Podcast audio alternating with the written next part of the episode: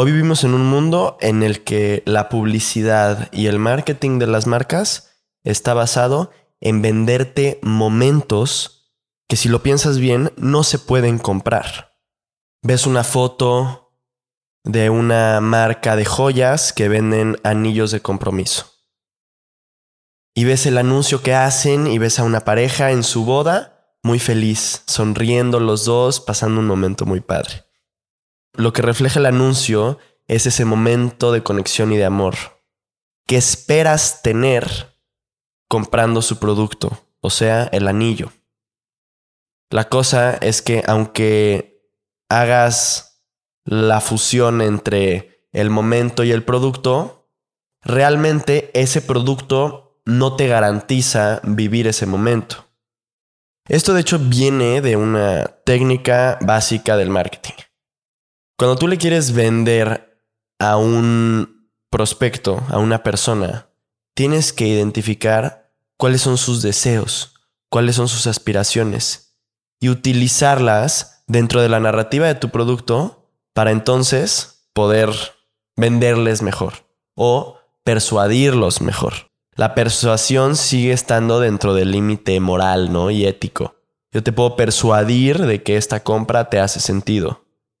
Pero hay un punto en el que las marcas te conocen más de lo que tú te conoces a ti mismo.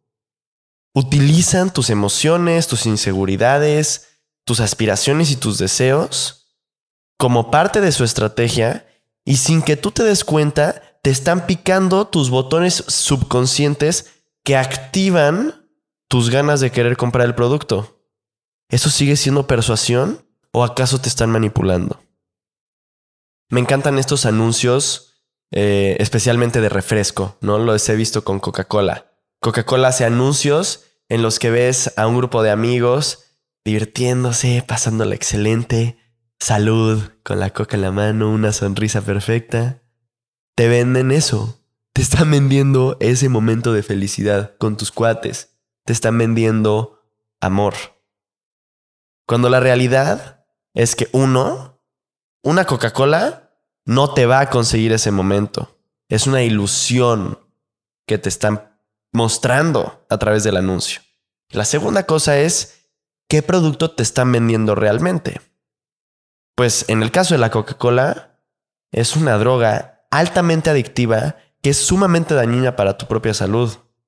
Yo no sé si tú sabías esto, pero la Coca-Cola tiene tanta azúcar que le tienen que echar un químico extra para que no vomites por la cantidad de azúcar que tiene.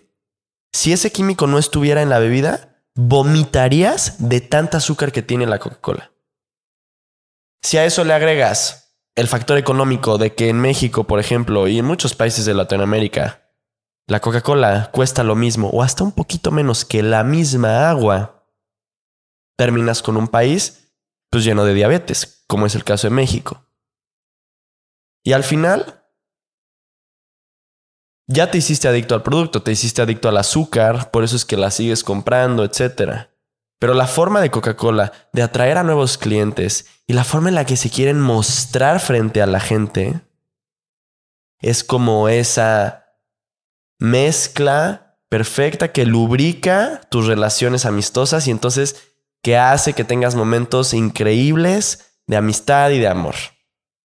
Es eso que te acompaña en tus mejores momentos.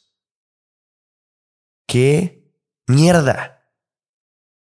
¡Qué incongruencia! Te venden amor, pero en realidad te quitan un chingo de salud. Indirectamente te están matando mientras te venden ese momento increíble. La gente cree que el ser humano es incomprensible, demasiado complejo para ser predecible. Pero la realidad es que eso no es cierto. La realidad es que somos muy manipulables. Las empresas hoy en día tienen suficiente tecnología y suficiente información como para saber qué quieres, a qué le tienes miedo, cuáles son tus inseguridades, cuáles son tus traumas, qué aspiras. ¿Qué buscas en un producto? ¿Qué buscas en una pareja? ¿Qué buscas en una amistad? ¿Cuánto ganas? ¿Dónde vives? ¿Qué comes? ¿Qué consumes? ¿Qué te interesa? ¿Cuál es tu expectativa de vida? Existen empresas que te están actualmente analizando, que tú eres su cliente potencial y que están analizándote todito, tratando de entenderte a un nivel en el que no te entiendes ni a ti mismo, para entonces crear un producto que ni siquiera sabías que necesitabas, pero que como te lo van a vender justo como lo necesitas escuchar, lo vas a comprar así. No porque quieras el producto en sí, sino porque está activando tus mecanismos internos. Están jugando con tu ego, te están manipulando. Y a mí me gusta mucho pensar en esta estrategia de publicidad, de cómo voy a mostrarte mi marca, de cómo quiero verme frente al mundo y compararla con el producto que estoy vendiendo. El iPhone, ese es el ejemplo perfecto. Hoy en día, los iPhones, Apple, es una de las marcas más reconocidas mundialmente. Cuando tú piensas en iPhone, piensas en calidad, piensas en estatus, piensas en lo nuevo, lo de lujo, lo premium. Piensas en lo que no muchos tienen pero todos quieren. Piensas en que estás a la moda, en que eres cool, moderno, Piensas en alta tecnología, en calidad. Así es como ellos te han vendido la marca. Ahí te va el tema. El tema es que esa es la publicidad. Y lo comparas ahora con el producto. El iPhone no es el teléfono con la mejor tecnología. Existen celulares que tienen mejores cámaras, mejores sistemas operativos y que en general son mejores que el iPhone. En segunda, si analizas la cadena de producción del iPhone, ¿Tú sabías en dónde empieza? Te digo. El cobalto que utilizan para hacer el dispositivo lo sacan de minas ilegales en el Congo, en la que trabajan niños controlados por milicias de forma ilegal y que al estar expuestos al cobalto tienen una propensidad de enfermarse de cáncer y de otras enfermedades altísima. Su expectativa de vida es muy muy baja. Sale el cobalto de las minas ilegales y a través de una cadena de compra y venta, compra y venta, el metal y el cobalto se traspasa a China. En esa cadena de compra-venta se lava el metal y cuando digo se lava, así como lavan el dinero, también lavan la materia prima y entonces pasa de ser ilegalmente obtenida a legalmente obtenida. Llega a las fábricas de Foxconn en China, que de hecho un paréntesis, Foxconn es una empresa que en algún punto, no sé si lo llegaste a ver, se hizo viral en Facebook. Su edificio era como una dona. Era como una dona cilíndrica alta. La gente se tiraba y se suicidaba. Así que tuvieron que poner redes para que los empleados no se suicidaran. Y esto se fue se hizo viral cuando se mostraron las fotos de esta empresa. Entonces, llega el cobalto a estas fábricas, fabrican el celular, de ahí lo mandan a Estados Unidos o a la parte del mundo en el que se vaya a vender y ya te lo venden como lo que es, ¿no?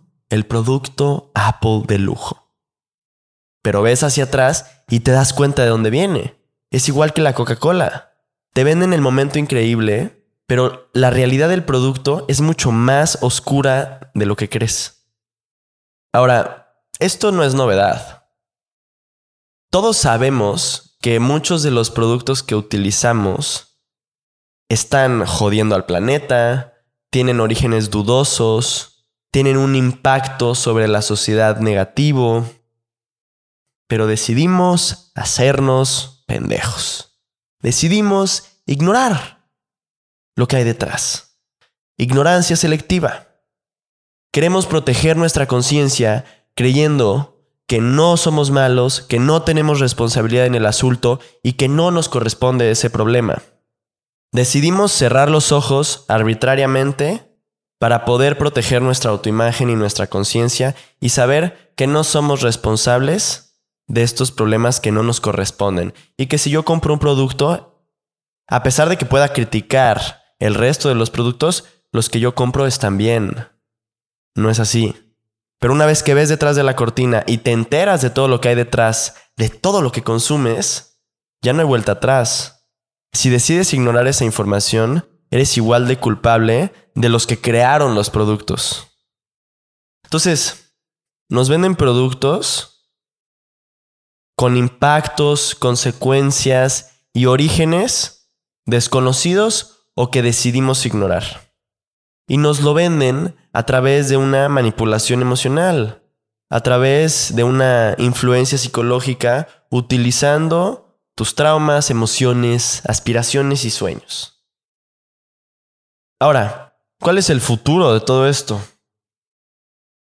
Podemos enfocarnos en la oferta, en las empresas y en ajustar desde la producción de sus productos hasta las estrategias de publicidad que utilizan.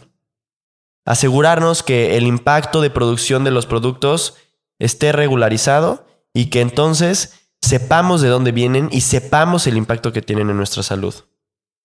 Además de eso, también podemos limitar las capacidades de publicidad que tienen y que ya no tengan tanta información sobre el usuario, que exista más privacidad en la información que les compartimos a las redes sociales, que por ende las utilizan las marcas a través de los anuncios. Esta tendencia de, de darle más privacidad al usuario y de tomar en consideración las consecuencias y el impacto de la producción de productos ya está sucediendo poco a poco. Ya las empresas, los gobiernos, la sociedad entera ya está buscando eso. Pero yo creo que también hay que enfocarnos en la demanda, en nosotros como consumidores. Nosotros también tenemos que formar parte del cambio. ¿Qué significa eso? Bueno, tener autoestima, tener la suficiente madurez para no depender de un producto para llenar un vacío. Estar lo suficientemente informados sobre lo que compramos, saber cuál es su procedencia, entender las opciones que tenemos y escoger la que mejor nos convenga, desde la conciencia y la moral. Si cada uno de nosotros hace un esfuerzo consciente en mantenerse firme a sus valores, en balance, en madurez emocional y desde ahí considerar el consumo de cosas, entonces va a empezar a cambiar la tendencia de lo que compramos y vamos a empezar a valorar más cosas que otras.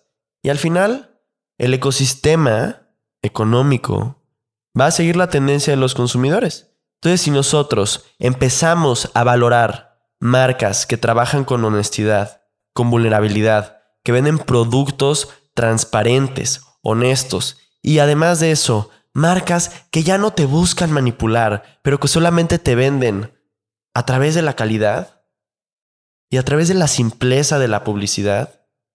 Entonces, las mismas empresas se van a adaptar a esas necesidades. Nosotros decidimos hacia dónde dirigir el mercado, hacia dónde dirigir el consumo. Y para eso tenemos que actuarlo. No puede ser una teoría, tiene que ser una práctica. Te reto a que lo practiques. Te reto a que hagas el acto de conciencia y a que la siguiente vez que compres algo, lo que sea, te des cuenta cómo te lo están vendiendo, qué botones te están picando que lo quieres conseguir, que lo quieres comprar y además de eso, cuál es la procedencia del producto que estás comprando. ¿Acaso tienes mejores opciones? Te están manipulando. Observa a tu alrededor y date cuenta.